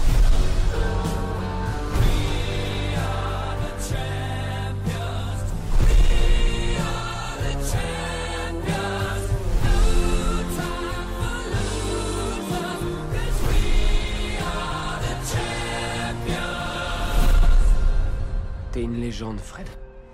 On est tous des légendes. Bohemian Rhapsody, sorti en 2018, réalisé par Brian Singer et Dexter Fletcher. Bohemian Rhapsody raconte l'histoire de Freddie Mercury, incarné par Rami Malek, leader du plus grand groupe de rock, Queen. Le film a été un énorme succès populaire en 2018. Il a reçu moult prix, meilleur acteur et meilleur comble de la putain d'ironie, meilleur montage, ce qui en fait le pire doigt d'honneur envers ceux qui ont touché un jour un banc de montage. Euh, Parce que oui, le film a eu son succès et son éloge, mais c'est aussi un film raté sur plusieurs points. Un film qui s'est fait aussi dans la douleur. Clash entre Singer et Rami Malek, qui a poussé le renvoi de ce dernier quelques semaines après le début du tournage, pour être remplacé après en urgence avec Dexter Fletcher. Reshoot fait à l'arrache, planning pour finir le film ultra serré. C'est pourquoi ce soir, Bohemian Rhapsody se retrouve dans notre liste et je vais demander à Manu de commencer. Et puis bien sûr, euh, petite surprise euh, que vous savez déjà, il y en aura un dans le lot qui va aimer ce film et il passera en dernier. Comment dire Je vais me répéter, mais euh, euh, quelle est la vision Quel est le projet? C'est compliqué en plus quand tu dois te poser la question de quel est le projet sur un film euh, qui clairement euh, a mis presque 10 ans à se faire, a changé de réalisateur en cours de route, euh, ne- Acteur. De- d'acteur, euh, oui, parce que ça devait être Sacha Baron Cohen à la base euh, qui jouait euh, Freddie et Mercury. Déjà à la base, euh, tu te dis le projet il part mal. Il part mal, mais à la rigueur, est-ce que, est-ce que la vision, la, la, bah, la Brian Singer cut peut-être, est portée jusqu'au bout? Bah écoute, j'espère pas, et ça en fait un film plat au final. euh, même si je, je veux pas dire par là que j'aurais vu vouloir, euh, enfin j'aurais voulu voir la euh, vision de Brian Singer. Il en a pas, il en a jamais eu. hein. Euh, oh, t'es un peu dur, t'es un peu dur. Il a une vision des petits enfants. Oh vrai, c'est vrai. Non, mais c'est vrai, il a raison. Il a raison, il a raison. Ça commence. C'est un film euh, qui choisit de, de, posé sur la légende de Freddie Mercury et qui n'est pas du coup euh, pour euh, les fans de Freddie Mercury ou pour nous raconter son histoire, mais pour jouer sur une icône, pour jouer sur une reproduction technique d'un concert, sur une euh, ressemblance d'un acteur avec le personnage. Mais derrière, c'est une version édulcorée de la vie de Freddie Mercury qui coule de long en long sur le film. Il se passe pas grand chose. Le plus triste, on y revient, la réécriture de l'histoire. Pour motiver une histoire, pour que quelque chose soit intéressant, faut des moteurs d'action, faut des éléments perturbateurs. Tous les éléments perturbateurs du film, en fait, sont des réécritures de l'histoire, puisque la vie de Freddie Mercury a été, euh, sur ces points-là, en tout cas, un peu plus smooth Mm. euh, que ce que le film essaye de nous montrer. Il y a eu beaucoup moins de conflits en interne, des choses comme ça. À la rigueur, euh, le film ne nous montre pas ce qui aurait pu être intéressant. Son homosexualité est quasiment éclipsée. La créativité aussi, son, son envie de la musique, l'opéra, tout ça, ça a été, ça a été squeezé. Bah, la, mus- la musique, on va y revenir parce que euh, pour moi, le deuxième élément qui écrit le film, le rythme du film est fait par une romantisation de la créativité euh, musicale. Euh, tout est rythmé par regardez, à un moment, il y a eu ça et ça fait qu'on a créé cette chanson et elle s'est faite comme ça. Et c'est encore là, on joue encore sur, sur l'icône du groupe, l'icône du personnage et la musique qui est culte. Les gens ont envie d'entendre la musique au sein du film et du coup, on l'inclut avec des éléments hyper répétitifs de création de musique Mm. euh, au cours du film. Et ça en fait quelque chose d'assez horrible à voir, en plus d'un montage. Alors, je vais pas ressortir la fameuse scène. La rencontre de- du producteur. la fameuse scène de, Ouh là là. de la terrasse euh, qu'on a vu euh, passer sur Twitter euh, il y a, il y a trois ans maintenant, euh, en boucle. C'était assez horrible pour euh, meilleur monteur. Mon- le monteur a dit qu'il voulait s'étouffer avec, une, euh, avec un sac plastique euh, depuis qu'il a eu l'Oscar du montage. Ouais, mais en même temps, lui, il devait juste rattraper Ouais, le pauvre. C'est ça. Du damage control, quoi. Euh, mais pour moi, euh, les vrais bons points du film, c'est dans la reproduction technique. Le concert à la fin, c'est cool.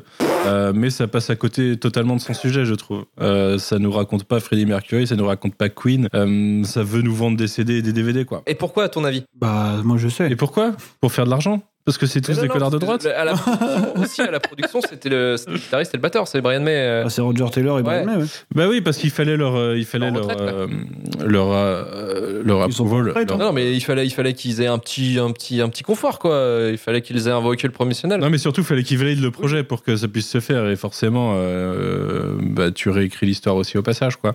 Mais euh, ouais, je trouve ça, en fait, je- on n'était pas obligé de faire un film sur la vie de Freddie Mercury. On s'en serait très bien passé, quoi. Et je vais faire une question euh, à Romain pour qu'il puisse se- lancer sur, sur le film. D'après toi, qui a eu l'Oscar? Rami Malek ou ses dents Mmh. Oh, c'est bas, c'est super bas. Ouais, c'est bas, ouais. Il peut rien.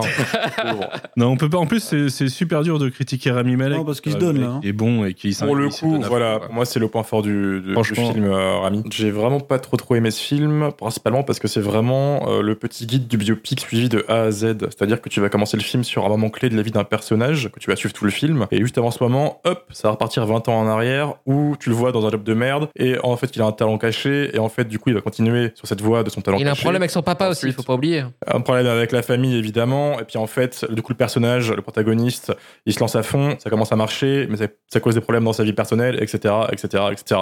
Ça, tu l'as vu mille fois, c'est le biopic de base, et c'est tous les biopics américains, en fait. hein. Tu prends Ray Charles, euh, tout ce que tu c'est la même, euh, structure, même, euh, même euh, construction, en fait. Et d'ailleurs, ça marche aussi pour Jobs et pour la môme. Ça commence pareil, un flash, un, flash forward plutôt, puis on revient en arrière, etc. Enfin, voilà. Donc moi, ça m'a saoulé parce que du coup, il y a aucune surprise. Ensuite, quand tu me dis Freddie Mercury et Queen, moi, je pense aux années 70 et aux années 80. Et ces années-là, c'est quoi? Bah, c'est la libération des mœurs, c'est la cocaïne, la drogue, des orgies, etc. Il y a rien de ça dans ce film-là, et c'est super dommage. Il n'y a rien de ce que ça aurait dû C'est- explorer. C'est ça en fait. Et moi, ce que je voulais, c'était ça parce que Freddie Mercury, euh, du coup, a eu une vie très rock'n'roll. Et en fait, on se tape une sorte de feu de l'amour un peu chiant pendant tout le film. C'est très dommage en fait. Ça prend aucun risque. C'est c'est une version très édulcorée de ce qu'on aurait dû avoir, quitte à avoir un film sur Freddie Mercury. Et ça m'a vraiment fait chier. Parce qu'en fait, à part les interludes musicales du film, parce que Queen, ça reste incroyable, il n'y a pas grand chose à se mettre sous la dent. Euh, Il y a un bel effort sur les costumes et le- la- la remise en scène de concert, etc.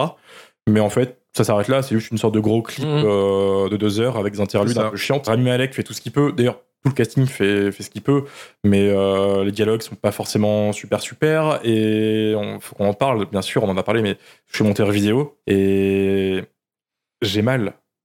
J'ai mal laissé ce film respirer. Il y a aucun plan qui dure plus d'une seconde. C'est terrible. Et une rumeur court que apparemment tous les membres du groupe euh, vivant voulaient avoir autant de temps à l'écran que euh, Rami Malek. Ah, Enfin, apparemment, il y a eu des gros soucis en fait en post-prod parce qu'il voulait apparaître plus, etc. Donc le monteur a dû charcuter ça n'importe comment. D'où le fait que t'as des séquences où t'as plein de plans inutiles sur tel ou tel personnage. Du coup, ça te foire toute la qui continuité. réagit, quoi. Ouais. Exactement, des plans de réaction tout le temps, tout le temps.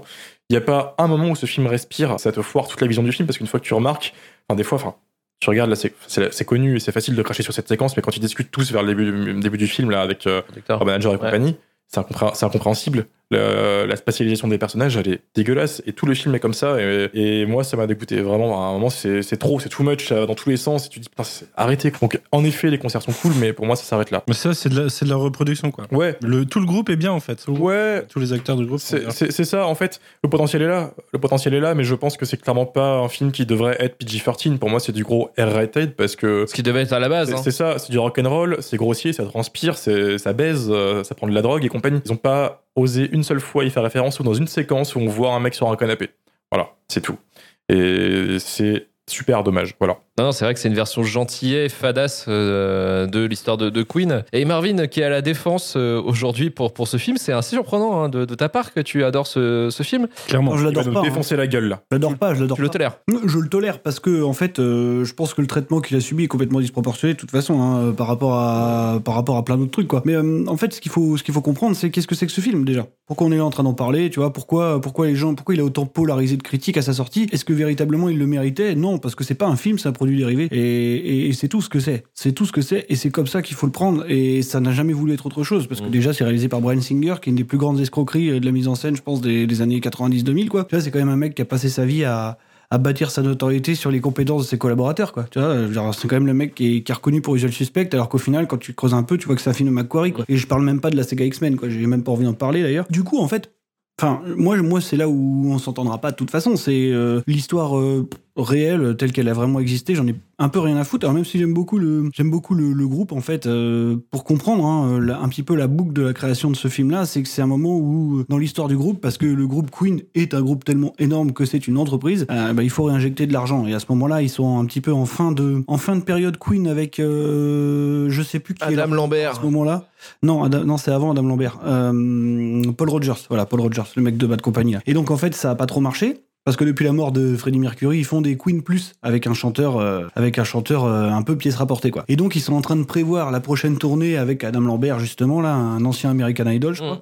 Et, euh, et donc il faut réinjecter de l'argent dans le groupe et, et donc Roger Taylor et Brian May donc sont derrière le projet. Et d'ailleurs c'est peut-être le grief majeur qu'on peut faire au film. C'est un film qui épouse en fait le point de vue de ses producteurs exécutifs qui sont Roger Taylor et Brian May. Le seul personnage sur lequel on pose un, parfois un regard un tantinet négatif, c'est sur Freddie Mercury finalement. Mhm. Parce que Freddie Mercury, euh, c'est une diva, euh, parfois il nous a laissé tomber, alors que nous, regarde, on a toujours été là du début à la fin. On effleure le fait qu'il soit un petit peu volage de temps en temps, tu sais, mais c'est juste dit comme ça, alors que bon, en vrai, si tu regardes, ça s'est évidemment pas passé comme ça, quoi. Après, juste pour revenir sur le- le- l'autre grief majeur qu'on a fait à ce film-là, hormis les problèmes de Brian Singer, hein, qui sont ses problèmes euh, perso, MeToo, tu vois, le fait qu'il se soit fait dégager, je pense, c'est plutôt une bonne chose finalement. Même si Dexter Fletcher, je crois, il arrive tard et puis euh, il rattrape les choses comme il peut, mais il peut pas, il peut pas grand chose. Il s'est pas fait dégager, il a pété un plomb à la Ouais, et puis Rami Malek en voulait plus. Et c'était c'est un fight avec Rami Malek et euh, de toute façon il était euh, Ouais, il est parti, il a en dit j'arrête. avec la Fox parce qu'il cassait les couilles à tout le monde depuis euh, depuis les X-Men en fait et là ils ont ils en pouvaient plus en fait déjà de base. Ouais, donc après il y a le fameux problème du montage, donc on a cette fameuse séquence qu'on a vu tourner en boucle sur les internets là avec euh, avec le producteur là Littlefinger là qui, dé- qui déboule euh, qui déboule. John Reed. Ouais, John Reed qui déboule pour rencontrer euh, les membres de Queen, donc qui apparemment, selon l'histoire, est une des scènes euh, qui n'était pas tout à fait terminée et que le monteur a dû, a dû récupérer à la volée quand, quand Dexter Fletcher est arrivé, quoi. Donc qui est une scène absolument dégueulasse, mais qui est construite avec des stock shots, avec des, je pense, avec des, des scènes qui sont un petit peu retournées, des reshoots à la volée, les mecs qui étaient pas présents au même moment sur le plateau, donc voilà. Donc cette scène elle est horrible. Après, en dehors de ça, moi je trouve pas le montage absolument déconnant non plus dans le reste du film, enfin dans le sens où il se passe absolument rien, on le sait, quoi, mais euh, bon, ça joue un peu sur les surimpressions. euh, C'est un petit peu cuté, notamment dans le live edge, je pense que c'est un problème. Mais bon, je veux dire, ça m'a pas choqué plus que ça. hein. Je pense que le fait que ça ait polarisé, c'est parce qu'il a récupéré un Oscar derrière. Mais ça, bon, est-ce que ça veut vraiment dire quelque chose finalement? Après, le live aid, ils étaient obligés de cutter parce que là, ils étaient aussi euh, contraints par le live aid original. Donc là, Ouais, forcément, euh, voilà, Non, non, le après, ce qui est dommage avec de- cette scène-là, c'est que c'est un peu du pain béni, dans le sens où t'avais déjà une réalisation télévisuelle toute prête et qu'ils en ont fait complètement autre chose, quoi. Ça, c'est, ça, c'est un souci aussi. Après, tu vois, par contre, de temps en temps, le film se permet des trucs, quoi, de manière un peu elliptique, bah, justement, par rapport au live aid. C'est quand même une scène de concert, alors qui est, euh, qui est pas euh, live, hein, véritablement, parce qu'au final, il dure plus longtemps que ça, et là, on voit qu'il y a des couplets qu'on sauté, des trucs comme ça. Mais bon, t'as quand même 25 minutes d'affilée de musique live, qui est pas un truc forcément très attendu. Après, la scène a des problèmes, c'est tourné en studio, euh, le public est dégueulasse. C'est pas comme si on avait depuis des années des quand même des technologies qui permettaient de reproduire une foule, euh, une foule crédible, quoi. Ça existe depuis le Seigneur des Anneaux, tu vois, au hasard. J'arrive pas à avoir de point de vue sur ce film et je comprends pas tant que ça qu'on le déteste, dans le sens où le fait que le film euh, soit une sorte de reproduction euh, linéaire et littérale de la véritable histoire du groupe, j'en ai un peu rien à branler, quoi. Donc euh, ça me dérange pas trop. Dans ces cas-là, j'irai voir un documentaire, tu vois. Moi, ce qui m'emmerde, c'est que les changements soient les moteurs d'action. Ouais, mais au final, il y a certains changements parce que j'ai entendu des mots très forts par rapport à ce film-là. hein. Alors, pas, pas, pas- pas de votre part, mais j'ai entendu parler de révisionnisme parfois. Je me dis, putain, les mecs, détendez-vous quand même deux minutes. C'était sur Twitter Ouais, ou pas bah oui, oui, forcément. Et même dans d'autres trucs, tu vois, mais bon, je vais pas dire. Mais euh, j'ai entendu des mots hyper forts. Et après, il y a des choses que je peux comprendre. Tu vois, on a par exemple beaucoup reproché au film le fait que au moment où le Live Aid euh, arrive, en fait, Freddie Mercury, il a pas annoncé sa séropositivité euh, encore au groupe. Il le fera plus tard. Je crois que c'était au resto, dans une soirée comme ça, lambda, où ça se fait comme ça, sans aucune intensité dramatique. Mais forcément, tu peux pas le raconter comme ça. Ça n'aurait aucun sens, tu vois. Donc, euh, au final, tu transformes le Live Aid en un espèce de climax, tu vois, où le mec arrive, il sait qu'il est malade, qu'il va mourir. Et du coup, il se transcende pour faire ce concert-là. Oui, c'est complètement faux, c'est de la connerie, si tu veux. Mais bon, dans le sens de la narration, dans le sens du, du médium et du, Ça marche. de l'iconisation, ça marche. Enfin, je veux dire, dans, dans l'intention. Et je pense pas que l'intention était de raconter de la merde. Enfin, tu vois, c'est. Moi, je le ressens pas du tout comme ça, quoi. Après, oublie pas que cette, cette haine un peu, un peu gratuite ou un peu forte vient aussi de la communauté de fans de Queen. Et toute communauté de fans peut vite devenir un peu agressive dès qu'on modifie quelque chose euh, de, de réel. Sauf que cette communauté, elle et n'importe quoi tous les ans. Parce que tous les ans, t'as des, t'as des Blu-ray dégueulasses qui ressortent là, d'enregistrements qui devraient jamais ressortir. Ouh là là là là. Non, mais c'est vrai. Elle accepte Luc, pose cette arme. Non, non, Les Marvin, mecs, ils- Marvin, Marvin. Non, mais tu vois, les mecs, tous les ans, ils acceptent des enregistrements euh, de concerts en Russie ou je ne sais où qui devraient jamais ressortir. Et ça va, c'est bon, pas de problème, quoi. Tu vois, Freddie Mercury featuring les cœurs de l'ar- l'armée rouge, ça pose de problème à personne. Bon, d'accord, admettons, quoi. Voilà, c'est juste que j'ai du mal à comprendre. Après, ça me semble pas être un super film, ça peut pas l'être parce que ce n'est qu'un produit dérivé, ça reste qu'un truc estampillé Queen. Et d'ailleurs, je sais pas si vous vous rappelez, mais après la sortie du film, euh, les DVD euh, sont ressortis en boucle, euh, les bouquins, euh, la bande, bah, la bande originale du film qui finalement n'est qu'un best-of. Hein. Ça n'a, ça n'a absolument aucun sens quelque part. C'est du génie quelque part. Si, et quand même il y a un truc qui était important, c'est que ce film-là, je pense aussi qu'il a marché sur un truc marketing qu'on, qu'on a un peu oublié aujourd'hui, mais qui est devenu en fait complètement cohérent. C'était que c'était aussi le, le grand fer de lance euh, des salles Dolby Atmos en Europe en Mmh. fait. Parce que, parce que le film aussi, il a eu pas mal de récompenses méritées pour le Pour coup, le je pense, en termes d'édition et de, et de montage audio. Ouais. Parce qu'en fait, ils se sont amusés à remixer tous les, tous les plus grands succès du groupe en Dolby Atmos. Du coup, le côté un peu surproduit de la musique à la base de Queen s'y prêtait plutôt pas mal. quoi. Et c'était une grosse réussite. D'ailleurs, c'est la plus grande réussite du film. De toute façon, c'est ces scènes musicales et surtout. euh, le, le- le montage audio en fait parce que ça marche bien à Queen en en Dolby Atmos. Il y a, il y a déjà énormément de pistes de voix et tout ça donc ça marche bien. Euh, voilà à part ça euh, j'ai pas grand chose à dire de plus. Si Rami, Rami Malek Rami Malek se donne quand même. On peut pas lui enlever ça quoi. Ah oui, c'est sûr. il est à fond dedans, il est là partout, euh, et, et c'est en fait un vecteur de frustration parce que tu peux te dire, putain, oui, c'est vrai que si le film avait été quelque part euh, un peu mieux raconté, euh, ça aurait pu être vraiment exceptionnel, moi je pense. Hein. Enfin, en tout cas, je pense que finalement, peut-être de manière un peu fortuite, ils avaient trouvé l'acteur qu'il fallait. Quoi. Euh, ce mec-là, en plus, on n'avait pas vu, euh, on n'avait pas vraiment d'idée de, ce qu'il pouvait faire dans un rôle comme ça. Tu vois, c'est très balisé, c'est très compliqué à jouer en plus, je pense. hein, vraiment. Et en, en sachant qu'il est grimé, qu'il a du mal à parler en plus, euh, tu vois, avec ses fameuses grosses dents là. Et vraiment, je trouve qu'il a vraiment une présence assez dingue quoi. D'ailleurs, je me suis repris plusieurs fois à me dire euh, putain, il ressemble vraiment, il y a un truc quoi, tu vois, sur les images euh, des fois t'as as, du mal à faire la différence. Donc je le trouve ouais, je le trouve vraiment bien quoi. Après, je finirai sur, un, sur un- une anecdote perso, mais qui me fait marrer. C'est que j'ai un pote qui est hyper fan du groupe. Et c'est vrai qu'après avoir vu le film, j'étais en train de lui dire Putain, mais il y a plein d'aspects qu'il n'y a pas dans le film. euh, et franchement, c'est chiant. euh, on voit pas ça, on voit pas ça, on voit pas, tu sais, toute, toute l'espèce d'ambiance un peu, un peu de l'underground homosexuel de l'époque. Il m'avait dit Mais vas-y, on va au cinéma en famille. Est-ce que t'as envie de voir un film avec des points dans le cul? Et Je lui ai dit Mais non, peut-être pas. en fait. T'as raison. C'est pas faux.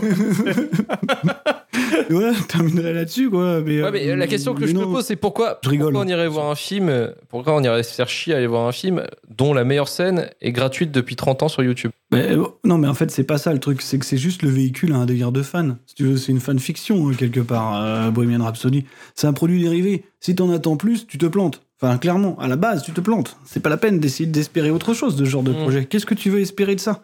Qu'est-ce que tu veux espérer d'un film de studio qui soit réalisé par un, par un mec, Par un par un manche réalisateur merde. fonctionnel qui est une sorte de Ron Howard 2.0 et qui soit drivé en exécutif par les membres du groupe Ouais, que dalle. moi, je sais pas, ben, je sais pas à quoi, à quoi un certain public s'attendait, quoi. Tu vois, il y a une espèce de mode depuis quelques années des biopics alternatifs sur des figures qui sont pas très euh, populaires. Tu vois, type My Name is Dolemite avec Eddie Murphy, Mm. là, qui sont des trucs bien réussis parce que justement, ces figures-là sont tellement devenues confidentielles et oubliées depuis que tu peux te permettre de d'aller ratisser un peu dans les coins et de Ouais, ouais. des films sur des plateformes et tout ça. Après, pour des figures aussi iconiques, des gens sur lesquels tout a déjà été dit, tu connais tout de Freddie Mercury, en tout cas de ce qu'on veut te raconter dans ce film-là. Moi, je pense vraiment qu'il y, a un sou- il y a un décalage terrible entre l'attente que certains avaient et le produit final. Mais moi, je m'attendais jamais à rien d'autre. hein. Et en fait, je l'ai vu en salle, et moi, je trouvais ça cool, quoi. Enfin, dans le sens où j'ai eu ce que je voulais, pas plus, pas moins. Et puis voilà, je m'en fous, quoi. Donc un grand clip euh, de 1h30, euh, de 2h, pardon. Ouais, un grand Deux clip de heures. 1h30, même pas forcément très bien filmé ou quoi, parce qu'en plus le film a les projets que Manu a, a pointé, quoi, a, a les soucis que Manu a pointé, euh, voilà, dans, dans- un peu dans la genèse créatrice du truc, tu vois. C'est un truc qui pouvait pas bien marcher, on le savait bien. Après, moi, je pense vraiment que ça aurait pu être pire, hein, Euh, Donc euh, non, je suis pas, je, suis pas dans ce mood de, détestation du truc, quoi. Je m'en, ça me glisse dessus. euh, ça peut m'arriver, ça m'est arrivé une fois ou deux de le revoir et je passe pas, je passe jamais un mauvais moment. Enfin, ça va, quoi. J'ai juste que je suis venu chercher, pas plus, pas moins, et ça me dérange pas. Ok, ça marche. Ouais. Et ben, Manu, t'as peut-être un truc à dire Je te vois te rapprocher du micro. J'étais comme toi, j'étais juste surpris que Marvin défende. un Ouais, ouais, ouais. Ah, Un mais petit ça, peu, ça hein, tue, hein, tu vois. est... C'est rare, C'est rare qu'il soit aussi positif dans cette émission, quand même. hein. Je doute qu'au prochain épisode, ce soit le même cas. Eh, vous avez vu ce qu'on s'est tapé avant Oui, mais non, mais c'est vrai. C'est vrai. On aurait dû commencer par Est-ce Bohemian. qu'on va se taper après Ça aurait peut-être été moins surprenant, je pense. En tout cas, on va, on va finir euh, cette trilogie avec le courrier des Durandos. Arrivé à la fin du film, j'ai senti un truc et sur ma joue. Je me suis demandé ce que c'était.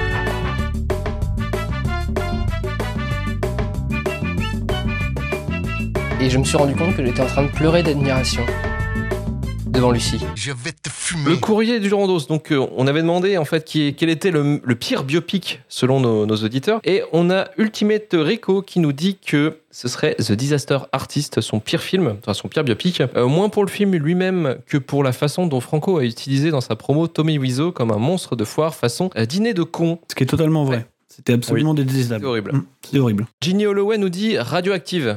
Alors celui-là, c'est un peu le film qui est passé inaperçu parce qu'il était sorti en... pendant entre deux Covid, je crois. C'est un film qui est le biopic de Marie Curie, interprété par euh, Pike. C'est très chiant. là. Très naze, paraît. Là, il y a Arthur Froment qui nous balance trois films Mandela, Yves Saint-Laurent et Grâce de Monaco. On y revient. Ils ont tous pourtant la volonté et des bonnes intentions notables, mais trop de biopics tuent le biopic et la romance stérile peuvent prendre vite le dessus. Trois films également qui copient un peu le, général, le modèle du biopic. J'ai pas vu Yves Saint-Laurent. Moi, je trouve pas Mandela horrible. hein. Enfin, c'est la même chose que Women Rhapsody, quoi. Et Un véhicule voilà. publicitaire aussi.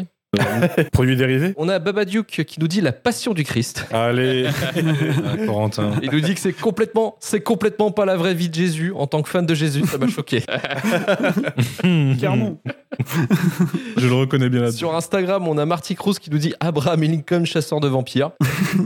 Alors, est-ce que tu sais que c'est pas Ouais, Non, parce que C'est vrai que ça peut, c'est c'est un peu dur. Joak nous dit Bohemian Rhapsody, une vraie bouse. Je me suis levé de la salle en avant-première et j'ai hurlé. ah, il chantait, Ah oui. quoi. Ah oui, carrément. Ah, tu vois, ça a marché sur toi. Antono, Anto Denis nous dit Clo-Clo. Alors je sais pas, si, moi je l'ai pas vu Cloco. euh, Vous l'avez vu ou pas? Ouais, c'est loin d'être le pire. hein. Franchement, ça va. Ça va Ok. Bon, c'est Florian Milieu série, c'est pas trop mal filmé, quoi. Et là, il y a la passoire têtue qui nous dit. Alors attention, ça va peut-être faire sauter. euh, Très bon pseudo au passage. Marvin, Marvin Montes va peut-être sauter de son fauteuil. Il, il nous dit Ali. Ouais, vas-y, vas-y. Non, mais là, par contre, ça, tu coupes. Je m'en bats les couilles. Non, non, ça, t'as pas- ça- Non, non, non, tu peux pas dire ça, tu peux pas dire ça, gars. Tu peux pas dire ça. N'importe quoi, n'importe quoi. Non, vous êtes fous, les gens. Euh, pas un film de Michael Mann, vous êtes fous En plus, qui, qui- qui- qui- qui maîtrise si bien son sujet et qui, justement, prend des, prend des libertés avec la réalité pour les mettre complètement au service de lui-même. Non, non, vous êtes pas. Il est parti pour une heure là. Il est, il non, est chaud. non, c'est le film qui révolutionne le film de boxe, tu vois. Au moment où plus personne n'en fait. Donc, non, non, non, vous êtes fous. Vous êtes complètement fous. Vous êtes complètement taré, ça va pas bien. Vous êtes pas bien. Moi, les biopics, euh, j'ai un pote qui dit qu'il veut pas du tout en regarder parce que c'est de la merde. Je me rends compte que j'en mate pas beaucoup parce que c'est vraiment. Non, mais on a beaucoup merde, en parlé parlait de biopic justement, qu'aucune proposition euh, cinématographique et en fait Ali c'est l'inverse Ouais. total. C'est quelqu'un qui réussit à se mettre au-dessus de son Ouais, sujet, ce ok. qui est assez rare dans le genre et ça marche vraiment super bien quoi. Et puis c'est euh, très probablement le plus grand rôle de Will Smith, euh, oui, bah, sans contestation possible de toute façon. Donc non non, faut regarder Ali, c'est vraiment super cool. Ok, Voilà. ok, ok, ok, ok. IP. Ah, il faut, il faut. Nickel. Euh, les gars, pour ce soir, quel a été pour vous le pire biopic de cette sélection? Hmm. Tiens, tiens, tiens. Moi, c'est Jobs. Jobs. Jobs. Jobs aussi. Horrible. Jobs pour Romain. Moi c'est la môme. Et la môme pour Marvin. Ouais, c'est pas mal. En fait, Bohemian Rhapsody, vous le. Vous, vous l'avez mis sur la liste, hein, mais vous le vous l'épargnez. hein. Depuis, le début, je vous dis que c'est le meilleur des trois. Mais Ah, moi, je le raison. déteste, mais euh, moins que Ah. Jobs. Ok, donc c'est Jobs, le grand perdant de ce soir, qui se fait euh, très, euh, enfin qui se fait comment dire épingler par deux de nos membres sur trois. C'est une belle victoire pour pour le plus grand entrepreneur de la planète Terre. Mais, mais toi, t'aurais mis quoi? Euh, pff, oh la vache, moi c'est dur. Moi j'aurais mis Bohemian Rhapsody. Franchement, je fais chier devant le film. En fait, j'ai fait l'expérience, j'ai fait l'expérience, euh, une expérience que je devrais faire sur d'autres biopics. C'est que j'ai regardé un documentaire sur le groupe d'Arte. Je crois que c'était The Great Pretender. Je crois. Ouais, Le- il l'avait ressorti au même moment. c'était chouette, hein, au demeurant. On Mhm. voyait bien le côté artistique de, de, de Freddie Mercury. Et du coup, j'ai regardé le film à côté et c'est vrai que. Tu cherches la merde aussi. Waouh! Ouais. Ah, c'est dur. Bah ouais. Et puis, en faisant ce genre de move, vu que le, le documentaire est blindé de- d'interventions de, Freddie Mercury, qui est un peu narquois, qui est, mais qui est marrante, et tu sens que c'est un mec fun, tu sens que c'est un mec qui déconne, euh, Ouais, carrément. qui, qui- qui a le feu en lui, quoi. Euh, dans le film, c'est pas du tout ça, quoi. Dans le film, j'ai l'impression de voir un, espèce de casse-couille frêle.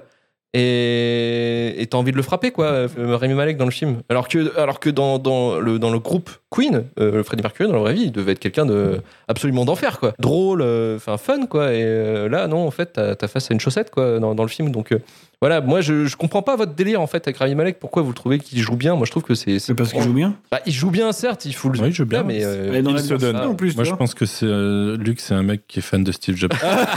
la super mauvaise en fait. C'est ça, ouais. Depuis tout à l'heure. Ah, vous faites chier, les gars, bordel C'est le meilleur film de l'humanité, C'est un de mes putain films préférés, vous l'avez détruit. Putain, c'est mon film de chevet, quoi. je comprends. Saloperie, va. Tous les jours avant d'aller à l'agence, il regarde, un- il regarde une scène. Allez, c'est parti, on va pouvoir clôturer l'émission.